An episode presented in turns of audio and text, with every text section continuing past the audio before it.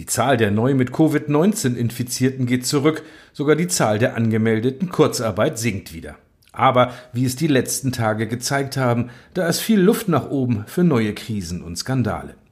Wir reden heute über den unsäglichen Auftritt von Clemens Tönnies, seines Zeichens ehemaliger Aufsichtsratsvorsitzender von Schalke 04 und ein mächtiger Baron der Fleischindustrie und der allerersten Insolvenzanmeldung eines DAX-Konzernes.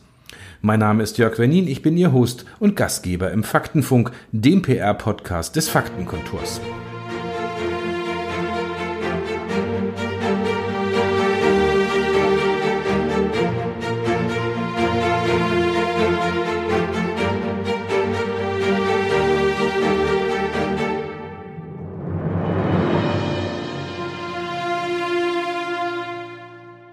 Intrigen, Inkompetenz und kriminelle Machenschaften.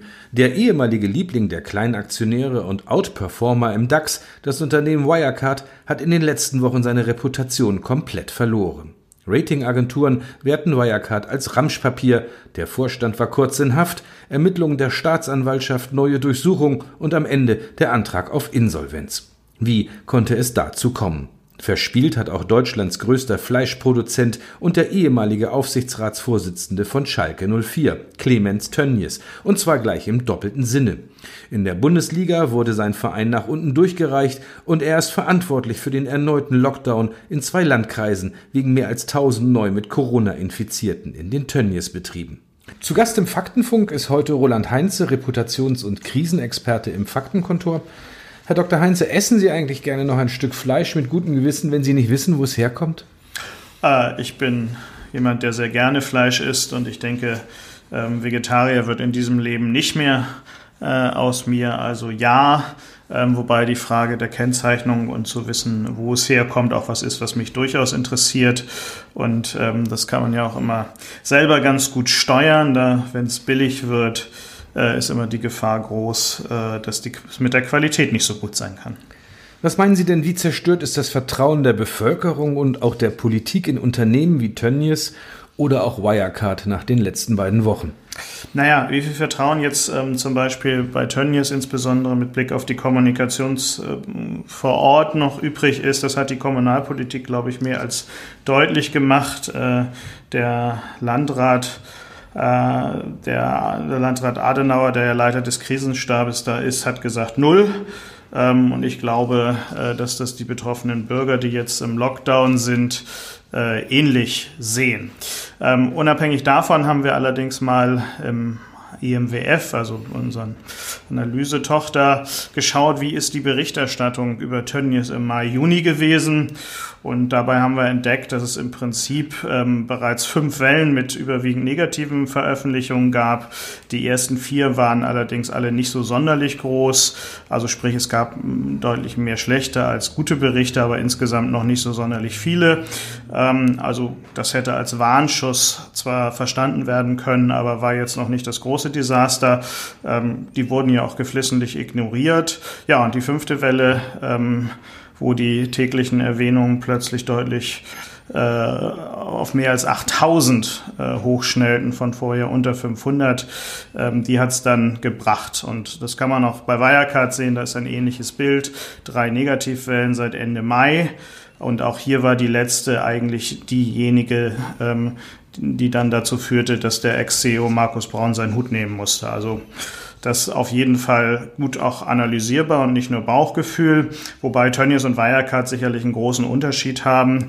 Ähm, Tönnies wird in erster Linie unethisches Verhalten vorgeworfen, das ist mal noch nicht strafbar. Ähm, bei Wirecard scheint es ja durchaus um kriminelle Vorgänge äh, zu gehen, bis hin zur Bilanzfälschung. Und wenn das dann bewiesen wird, ähm, ist es eh vorbei. Also dann wandert man hoffentlich auch in den Knast. So, und da ist dann der Unterschied. Vermutlich äh, ist Herrn Braun, sofern er da persönlich daran beteiligt ist, nicht mehr so richtig um seinen Ruf geht, äh, während Herrn Tönnies doch noch äh, einiges äh, hat, äh, wo er sich drum kümmern muss. Wer diese Grafiken gerne mal auch optisch sehen möchte, findet das auf unserer Seite vom Faktenkontor. Ist das richtig, Herr Heinze? Ja, da haben wir also die Dinge, die wir so untersuchen, ähm, auch eingestellt. Gut. Wer sich dafür interessiert, bitte unbedingt anschauen. Da kann man nämlich sehr schön sehen, wie sich diese Krise aufgeschaukelt hat und dann sozusagen immer mehr kumulierte. In den letzten Tagen war ja auch oft die Rede von Verantwortung, aber daran scheint es ja vielen Unternehmen zu mangeln. Ähm, kann man sagen, Gewinnmaximierung gegen das Wohl der Gesellschaft? Naja, ähm, das ist der Versuch der Gewinnmaximierung, würde ich sagen. Ähm, und äh, unsere tägliche Reputationsanalysen, aber auch die Reputationsforschung ähm, zeigt in der Tat, dass es in der heutigen Gesellschaft einen Mangel an ähm, unternehmerischer Verantwortung gibt ähm, die dann auch dazu führt, äh, dass der wirtschaftliche Erfolg der jeweiligen Unternehmen leidet. Ähm, es hängt aber auch immer ein bisschen damit zusammen, was wir als äh, Gesellschaft erwarten, ähm, weil Reputationsmanagement ist der Umgang mit Erwartungshaltungen ähm, und nicht jede Erwartungshaltung, äh, die wir als Verbraucher an ein Unternehmen haben, zielt zwingend auf ethische Fragen ab. Und wer billig einkaufen möchte oder wer Fastfood essen möchte, äh, dessen Erwartungshaltung ist das und der wird jetzt nicht schwer erschüttert sein von Massentierhaltung. Äh, der finanzielle Schaden geht in die Milliarden. Gestern kam raus, dass die ersten Klagen gegen Wirecard, äh, gegen den Vorstand, aber auch gegen den Wirtschaftsprüfer Ernest Young äh, sozusagen auf den Weg gebracht worden sind. Auch Herr Tönnies soll haftbar gemacht werden für die Schäden, die er möglicherweise verursacht hat in seinen Landkreisen.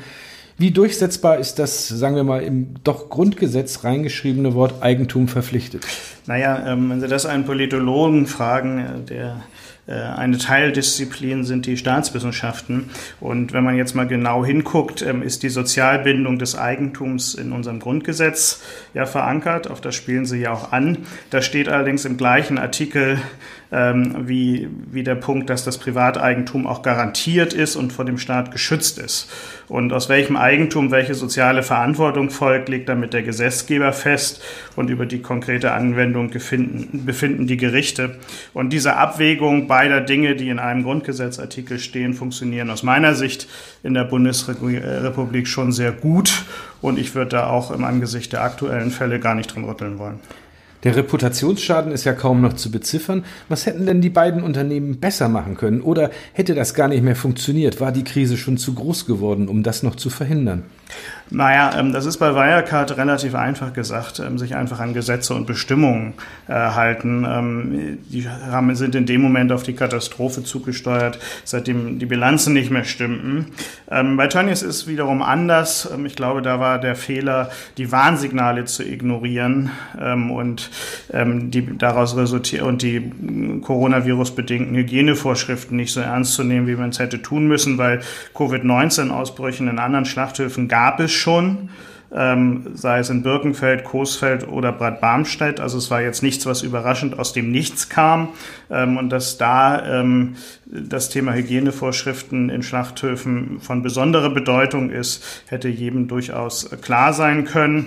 Ja, aber der zweite Fehler sicherlich war auch, ähm, dass nicht ordentlich mit den Behörden zusammengearbeitet wurde, wenn man den Aussagen der glauben darf. Und die sind ja sehr drastisch äh, und Kontaktinformationen von Mitarbeitern äh, nicht so ausgeliefert wurden in Teilen, wie man sie gebraucht hätten. So, das ist natürlich äh, ein zweiter Punkt, der nicht dazu führt, dass Vertrauen wächst in so einer Krise, sondern eher noch dazu führt, dass es weiter abgebaut wird. Heute kommt nun raus, die NDR-Redaktion Panorama berichtet, der ehemalige Wirtschaftsminister hat auch für Herrn Tönnies gearbeitet, zumindest ab dem 1. März und bis zum 31. Mai. Jetzt ist ähm, Herr Gabriel leider schwer erkrankt und musste eine Operation über sich ergehen lassen. Kommt da noch mehr ans Tageslicht, wenn da noch weiter gegraben wird? Naja, wie das so ist. Es gibt äh, die drei berühmten Ds in der Krisenkommunikation. Eins ist der Dominoeffekt. Ähm, und äh, wenn man jetzt mal ganz genau hinguckt, ähm, und da kann man auch zu Wirecard gucken, ähm, was passiert jetzt eigentlich im Hause Ernst Young? ähm, wo ja wohl augenscheinlich mehrfach fehlerhafte Bilanzen testiert wurden oder zumindest wird man das prüfen müssen, ob es so war, ähm, weil dass sich mal eben so zwei Milliarden Euro in asiatischer Luft auslösen, äh, auflösen, ist mir nicht so richtig eingängig. So und es ist immer so, ähm, dass es in solchen Krisen Dominoeffekte gibt ähm, und die davor bewahrt an eigentlich nur eine gute Analyse. Ähm, von daher sind wir, glaube ich, in allen Fällen noch nicht durch mit dem, was passiert. Ja, ich denke mal, Wirecard wird aus dieser Krise eh nicht mehr herauskommen, weil das Unternehmen vermutlich zerschlagen wird. Aber Herr Tönnies könnte lernen, oder? Ich glaube schon. Ähm, ob er denn das auch will, das muss man nochmal äh, genau hinschauen, weil wenn man mal die Äußerungen sich so anguckt, und er hatte ja scheinbar einen latenten Konflikt auch mit seinem Neffen und Co-Eigner, der schon länger ähm, aus den Werkverträgen ähm, aussteigen wollte, auch wenn die jetzt nicht zwingend was mit Hygiene zu tun hatten. Aber das gesamte Thema Billigfleischproduktion natürlich ein wichtiger Teil sind. Ähm, und er hat sich jetzt ja in seiner Reaktion geläutert gezeigt und will künftig, äh, Zitat, ähm, in Deutschland Fleisch produzieren. Das ist gut und dafür will er gesellschaftliche Akzeptanz haben. Das braucht er auch dringend und deswegen gäbe es künftig ähm, keine Werkverträge mehr.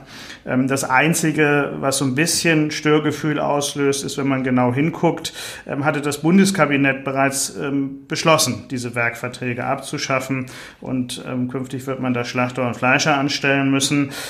Das jetzt nach Beschluss des Bundeskabinetts zu verkünden, und zwar mit Blick auf einen Beschluss, wo man vorher generell gegen war und auch der Bundesregierung geschrieben hatte, ähm, trägt jetzt nicht, trägt zumindest erstmal zur Verwunderung bei, aber Sinneswandel ist überall möglich und wenn Herr Tönnies äh, den jetzt auch wahr werden lässt, ähm, da gibt es ja auch noch andere Maßnahmen, die in dem Kontext sinnvoll wären, ist das sicherlich gut. Ansonsten würde er so ein bisschen ähm, stark an den ehemaligen VW-Vorstand Martin Winterkorn erinnern, ähm, der ja bei Bekanntwerden des Dieselskandals sich zuerst auch als sehr großer Aufklärer ähm, geriert hat. Das hat sich auch nicht als so ganz richtig erwiesen am Ende des Tages. Hoffen wir mal, dass es ähm, bei Tönnies anders ist. Also Unternehmen können noch eine ganze Menge lernen, wie man aus einer Krise herauskommt und wie man vielleicht gar nicht erst hereingerät. Corona lässt nicht locker. Auch der Wirecard-Fall ist ja nicht durch das Virus verursacht, aber Corona zeigt auch, wie schlecht und unvorbereitet doch viele Unternehmen im Umgang mit einer Krisensituation im Augenblick sind. Das war die Folge 13 des Faktenfunks, dem PR-Podcast des Faktenkontors. In der nächsten Folge stellen wir die neuen Kolleginnen und Kollegen von Kompakt Medien aus Berlin vor. Sie gehören seit dem 1. Juli zur Faktenkontorgruppe. Mein Name ist Jörg Wernin, Ihr Gastgeber und Host. Bleiben Sie neugierig.